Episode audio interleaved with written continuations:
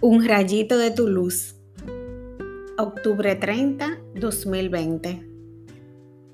La comunidad de amor.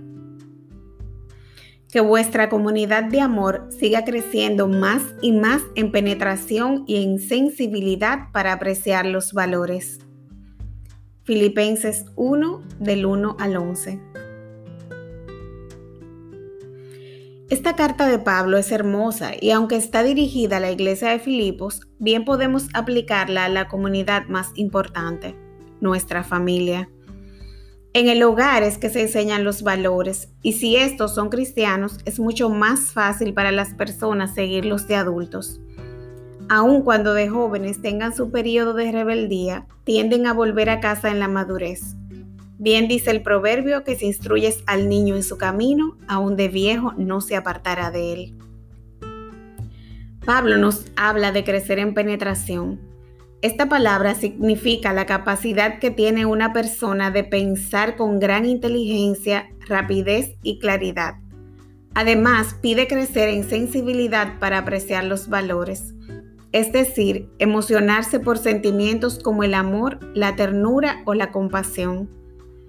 Él ora por eso, ya que aunque parecieran cualidades normales, están ligadas a dones del Espíritu Santo como la ciencia, la sabiduría y la caridad. Eduquémonos en desarrollar un pensamiento crítico para que podamos enseñar a nuestros familiares las mentiras que nos quieren vender disfrazadas de bondad. Aprendamos a hacer de nuestro hogar un refugio seguro para que los hijos no busquen fuera lo que deben recibir dentro Practiquemos la comunicación no violenta y asertiva, la fortaleza, el dominio propio. No importan los años que lleven en conductas inapropiadas, hoy el Señor renueva y restaura tu familia, tu comunidad de amor.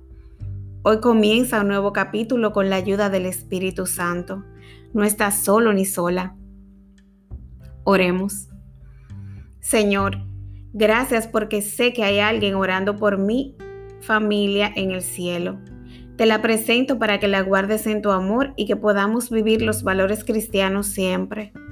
Derrama tu espíritu sobre nosotros para seguir creciendo en penetración y sensibilidad para apreciar los valores. Gracias por los recursos que pones a mi disposición para lograr una familia sana y santa. Ven a quedarte por siempre en mi casa. Amén.